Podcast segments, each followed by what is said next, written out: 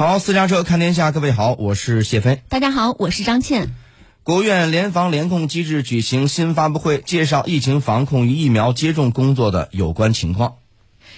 近期，我国多地多点发生本土聚集性疫情，主要为奥密克戎变异株，传播快，隐匿性强。国家卫生健康委有关负责人表示，目前各疫情发生地应对处置工作正在有序有力推进，疫情整体仍然处于可控状态。我们来听一下央广稍早前发回的报道：今年三月以来，境外输入疫情引发的本土疫情发生频次明显增加，波及范围不断扩大。三月一号到十四号。本土疫情累计报告感染者已经超过一万五千例，波及二十八个省份。国家卫生健康委疾控局副局长、一级巡视员雷正龙表示，当前本土聚集疫情呈现出点多、面广、频发的特点，我国疫情防控形势严峻复杂。目前各个疫情发生地的应对处置工作正在有序有力推进，疫情整体仍处于可控状态。国务院联防联控机制综合组已经向吉林、广东、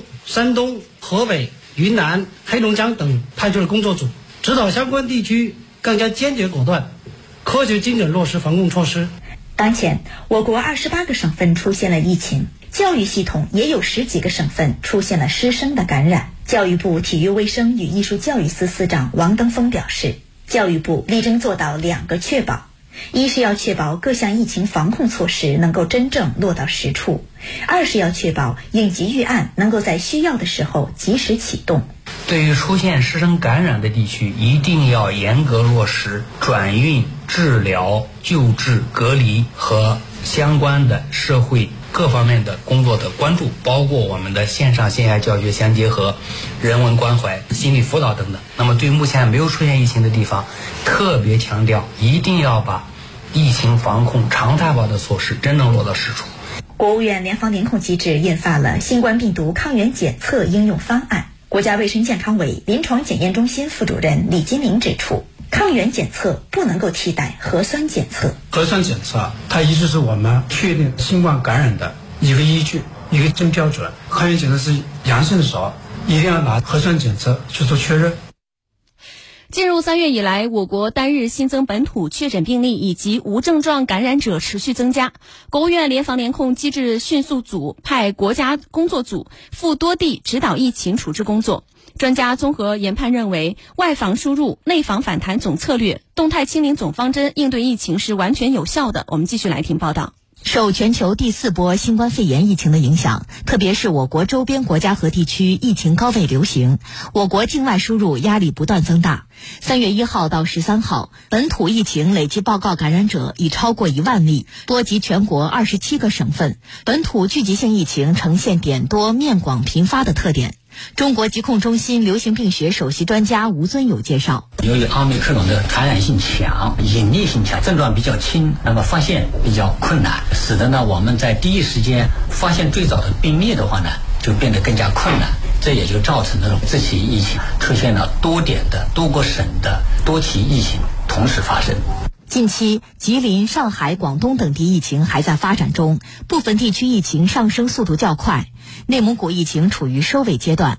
国家卫健委疾控局副局长、一级巡视员雷正龙表示：“目前我们国家的疫情防控总体来说，外防输入、内防反弹总策略、动态清零的方针应对奥密克戎疫情是完全有效的。”但是，由于奥密克戎隐匿性强、传播力快的特点，需要我们在应对疫情的过程中，要采取更早、更快、更严、更实的措施。近日，多款新冠抗原自测产品上市。国家卫健委相关负责人表示，针对奥密克戎传播特点，推广抗原筛查、核酸诊断监测模式，居民可自行购买检测，有利于做到早发现，提高监测预警灵敏度。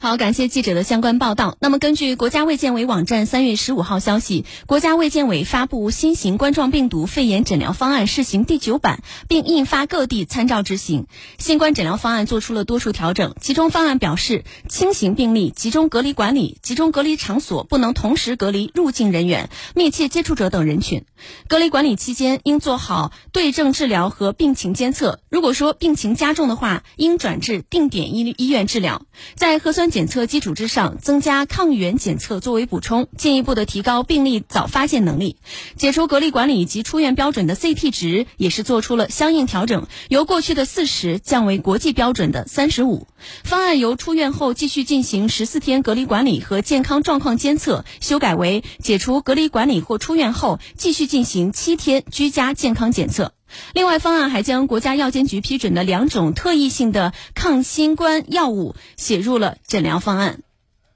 记者采访了国务院联防联控机制医疗救治专家组组长成员。